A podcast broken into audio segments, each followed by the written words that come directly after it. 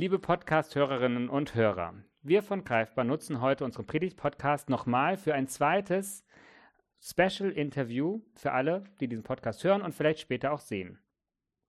Greifbar ist ein Werk des Pommerschen Evangelischen Kirchenkreises, gegründet 2002 mit dem Ziel, insbesondere kirchenferne Menschen mit der christlichen Hoffnung anzusprechen. Letztes Jahr haben wir beschlossen, den Fokus noch mehr auf ein ganz besonderes Viertel in Greifswald zu legen, dem schönen Ostseeviertel. Deswegen und wegen vieler anderer Gründe befinden wir uns als Gemeinde gerade in einer Umbruchszeit, an der wir euch gerne teilhaben lassen wollen. Zu dieser Umbruchszeit gehört, dass wir gerne die Stelle unserer hauptamtlichen Gemeindepädagogin Claudia Heidig verlängern wollen und zudem eine zweite hauptamtlichen Stelle planen mit Andi Jansson, einem langjährigen Mitarbeiter und Leiter in der Gemeinde.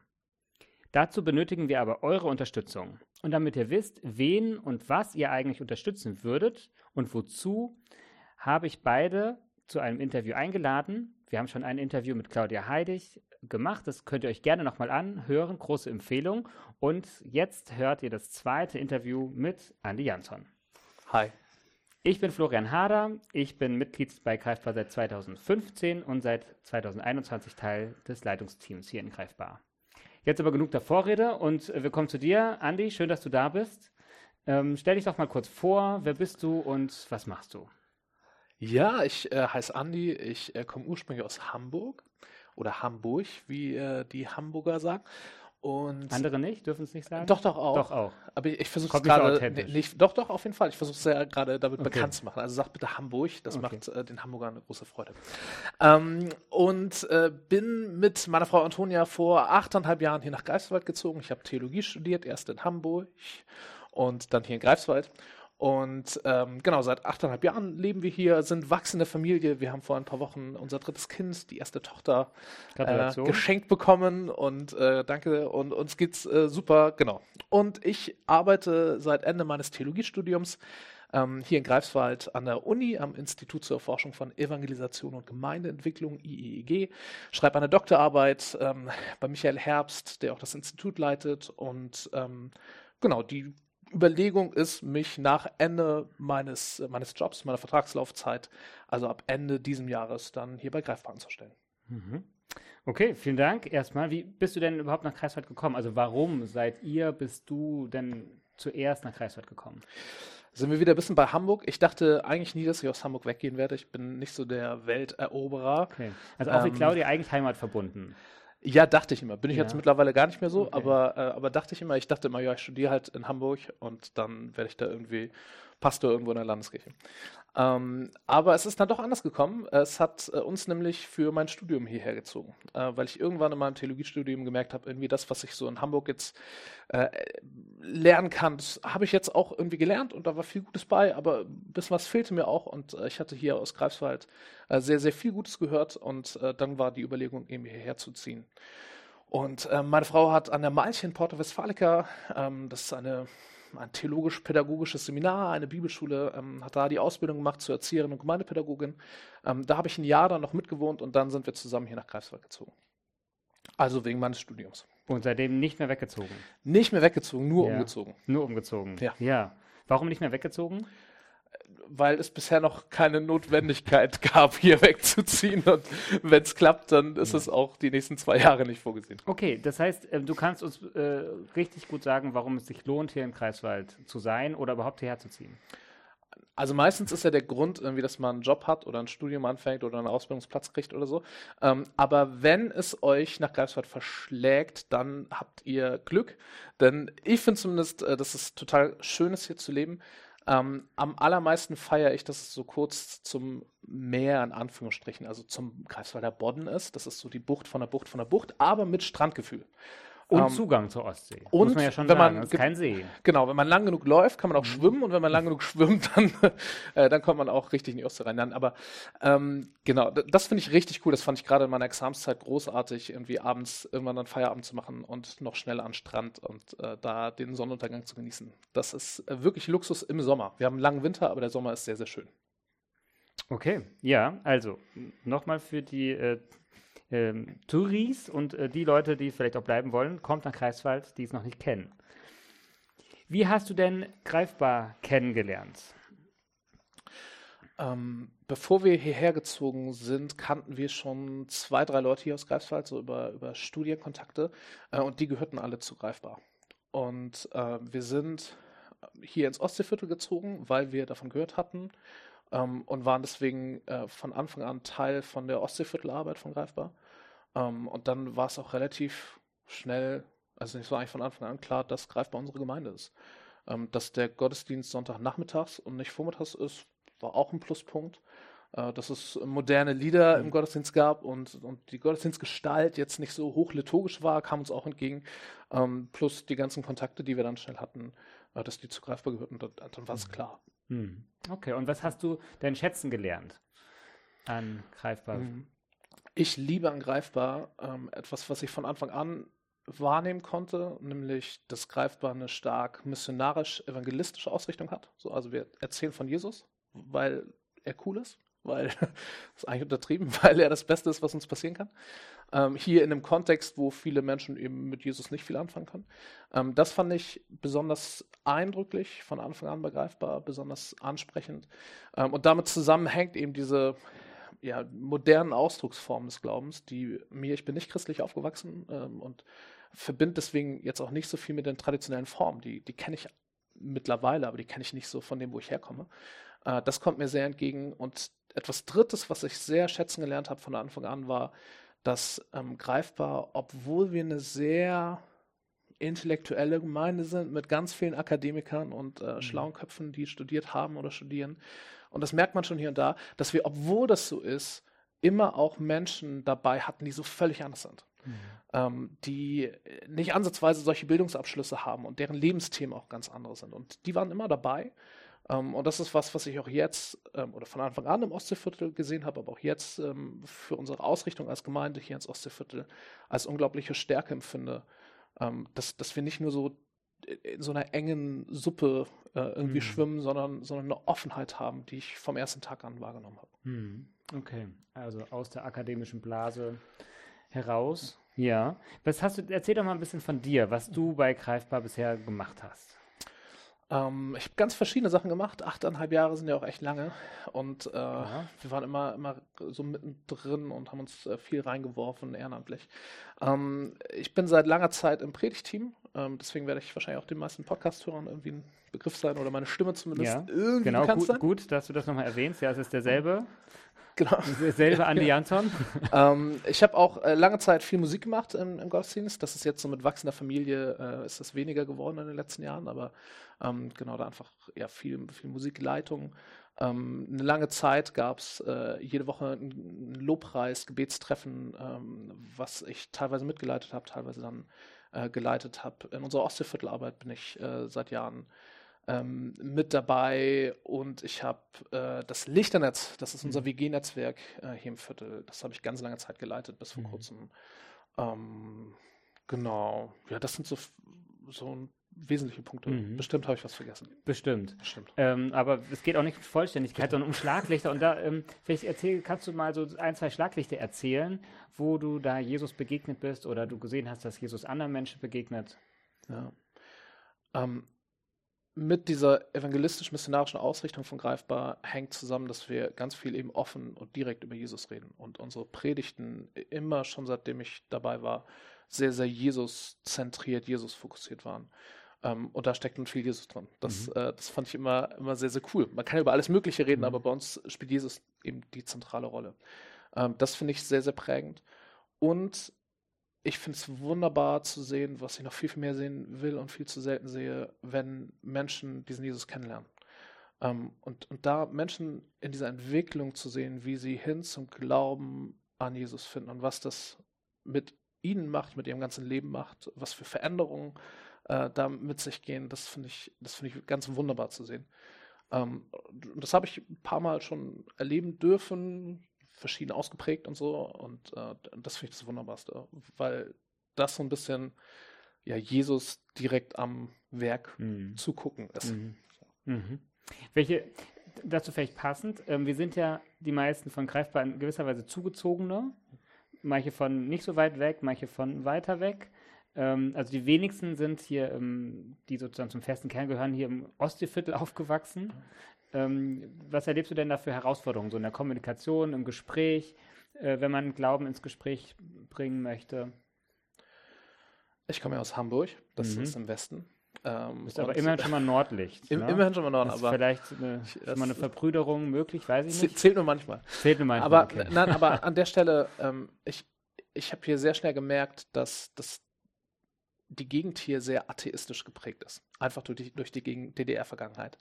Ähm, und das so ein gelernter, selbstverständlicher Atheismus ist. Das ist nicht, ich kenne es so aus dem Westen eher, ähm, dass sehr, sehr gebildete Leute, die lange darüber nachgedacht haben, zum Schluss kommen, also nicht. Ich glaube, es gibt, gibt kein Gott, nichts Göttliches. Mhm. Ähm, sehr intellektueller Atheismus, aber hier ist das so ein sehr Mhm. äh, bodenständiger, ja, fast schlichter Atheismus. So ein bisschen, na, ich sehe das nicht, dann wird es das auch nicht geben.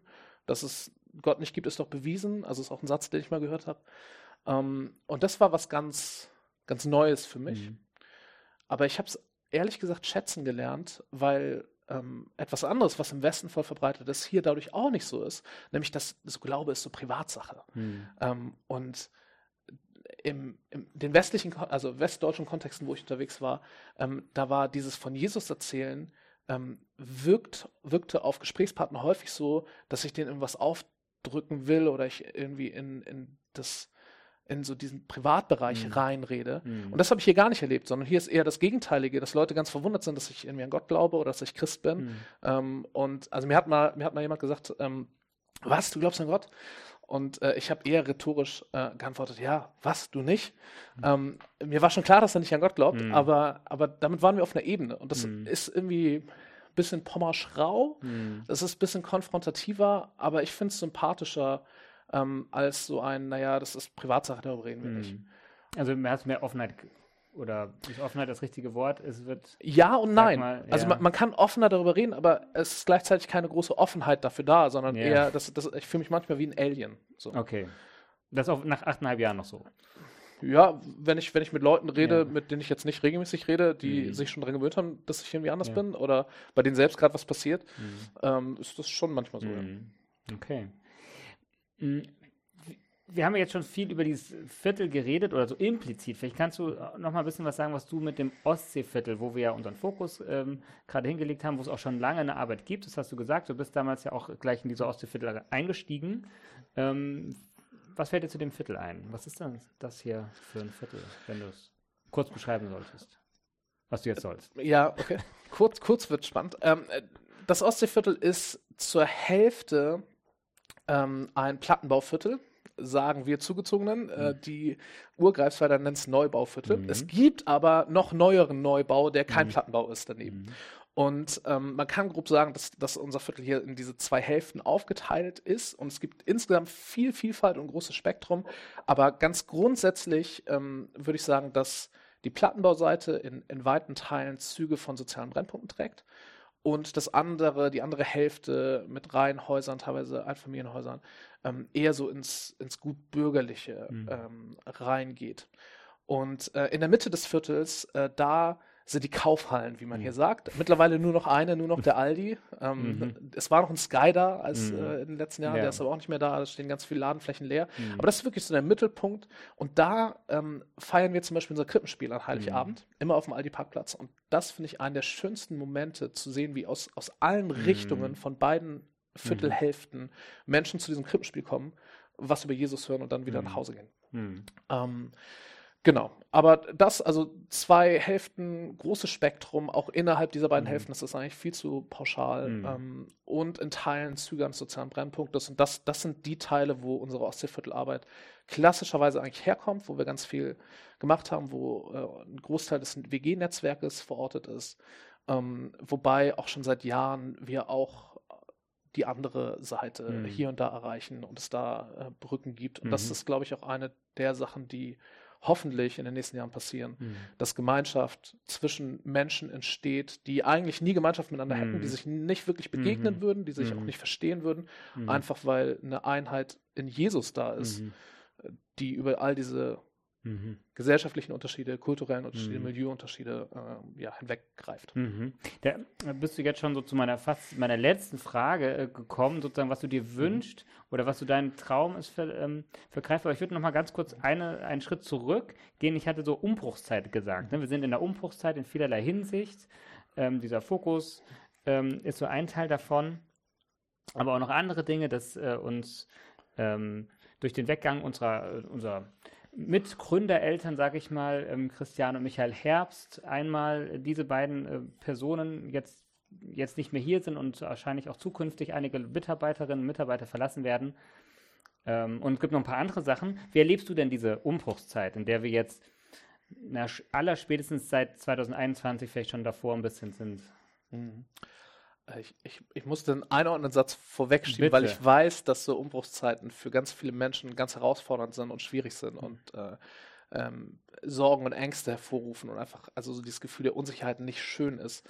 Ähm, das weiß ich und ich sage das, weil es bei mir anders ist. Mhm. Ähm, ich finde es super reizvoll. Ich finde diese ganzen Umbrüche, die ganzen Herausforderungen und diese Unsicherheit, die damit einhergeht, wirklich spannend. Ähm, ich ich, ich liebe das, dabei zu sein. Ich liebe das, da, da mitwirken zu können, mhm. äh, auch, auch in leitender Funktion. Ähm, ich finde es super spannend ähm, zu fragen, äh, wie soll das denn in ein paar Jahren aussehen? So, wo wollen wir hin? Wie kommen wir dahin? Gott, was willst du? Äh, was sind deine Versprechen, deine Verheißungen? Mhm. Äh, was hast du für einen Plan? Mhm. Ähm, ja, und dann gemeinsam äh, sich auf den Weg zu machen. Ähm, die, dieses Rausfinden, mhm. Äh, das finde ich wirklich spannend. Mhm. Äh, und das überwiegt bei mir auch, auch die Unsicherheit mhm. oder die, das Negative, was mhm. eine Unsicherheit mhm. vielleicht auch hier und da bei mir auslöst. Mhm. Ich finde es überwiegend wirklich, wirklich schön, mhm. diese Zeit mitzuerleben. Ähm, und, und, da mitgehen zu können und, und auch in leitender Funktion das machen zu können. Das ist, das ist super cool. Okay. Das ist, das ist sicherlich auch ein Grund, warum du dir oder, oder ihr auch als Familie, es ist ja immer auch äh, ein gemeinsames Ding Voll. als Familie, äh, euch vorstellen könnt, euch wünschen würdet, auch weiter äh, hier dabei zu sein. Und ähm, vielleicht erzähl mal ein bisschen, was du dir vorstellen könntest, wenn du hauptamtlicher hier wärst, wenn das klappt, was du gerne machen würdest. Oder auch ihr, also auch schon deine Frau mitgedacht. Ja, du sprichst das, finde ich, gut an mit, mit, mit der Familie. Wir denken das sehr als Familie her. Mhm. Ähm, und weniger, dass es jetzt darum geht, dass ich irgendwie einen Job habe mhm. und wir dann als Familie hier wohnen können. Also so irgendwie Work-Life-Balance mhm. und so ist für uns ein relativ fremdes Denken, sondern wir denken, wir als Familie sind hier in einen Kontext gestellt und wir dienen hier und wir haben Lust, hier weiter mhm. zu dienen. Ähm, und das verbindet sich jetzt damit aus verschiedenen Gründen, dass ich hoffentlich angestellt werde. Mhm. Theoretisch hätte es auch genau andersrum sein können und Antonia wird angestellt. Die mhm. hat auch äh, genug äh, Qualifikationen, um, äh, mhm. um bezahlt zu werden für solche Arbeit. Ähm, es läuft jetzt den Weg. Ähm, genau. Also so, wir denken das ja als Familie her. Was für mich cool ist, ist, dass ich mehr Zeit habe, wenn ich angestellt bin, mhm. als ich bisher ehrenamtlich ja. habe. Um, ähm, und es gibt ein paar Überlegungen, die wir haben, die ich super reizvoll finde. Eine Sache ist äh, zum Beispiel eine missionarische Männerarbeit äh, aufzubauen. Da gibt es äh, mehr als so ein kleines Pflänzchen schon. Äh, Burger- und Jesusabende machen wir häufiger. Das ist ein super cooles Format mhm. und äh, ich bremse mich jetzt selbst, um nicht ins Schwärmen zu geraten, mhm. aber Burger- und Jesusabende äh, sind wirklich ganz, ganz toll. wir nur in zwei Sätzen. Wir treffen uns mit Männern, äh, ungefähr die Hälfte davon äh, kennt Jesus noch nicht so richtig und äh, wir machen zusammen Burger, mhm. ähm, essen zusammen Burger und dann lesen wir eine Jesus-Geschichte und reden darüber. Also wir teilen das, was wir lieben, gute Burger und Jesus. Mhm. Ähm, das ist ein ganz cooles Format, weil es dazu führt, dass wir mit Männern, das ist nicht mehr leicht, mit Männern ins Gespräch mhm. zu kommen, über Jesus ins Gespräch kommen. Mhm. Das ist noch schwieriger, mhm. häufig über Jesus ins Gespräch zu kommen. Und bisher, dass immer total bunte Gruppen waren, mit sehr, sehr unterschiedlichen Kerlen äh, und es trotzdem ganz tiefe, coole Gespräche waren, die auch für uns Christen bereichernd waren. Mhm. Äh, ein super cooles Format und ich kann mir mhm. vorstellen, mhm. das häufiger zu machen, da, daraus mehr zu machen ähm, und dass daraus ja weitere Programme, Abende, Sachen entstehen, äh, Events, äh, um eine Männerarbeit zu machen. Ähm, die missionarisch ist, die voll hier zum Viertel passt. Mhm. Das wäre so eine Sache, ähm, wenn ich es mir aussuchen könnte, dann wird das so aussehen. Ja, die du, okay, gerne vertiefen würdest. Und wahrscheinlich noch vieles mehr. Ähm, wir setzen aber jetzt wegen der Zeit erstmal einen mhm. Punkt oder einen Doppelpunkt. Ähm, vielen Dank dir, dass Gern. du dir die Zeit genommen hast, uns ein bisschen äh, zu erzählen. Von dir vielen Dank euch, dass ihr zugehört habt. Und Ihr könnt uns unterstützen. Ihr könnt greifbar unterstützen. Ihr könnt ähm, an uns denken. Ihr könnt für uns beten. Ihr könnt uns Spenden schicken ähm, als Werk insgesamt oder eben auch spezifisch für die beiden Hauptamtlichen, für Andi oder auch für Claudia. Ähm, einmalig, regelmäßig, wie ihr das gerne möchtet, wie ihr das könnt. Und ihr könnt uns auch gerne nochmal Fragen schicken, wenn ihr welche habt, äh, wenn irgendwelche Dinge nicht beantwortet wurden im Gespräch. Tut das gerne. Genau. Also vielen Dank und bis bald. Ciao, ciao.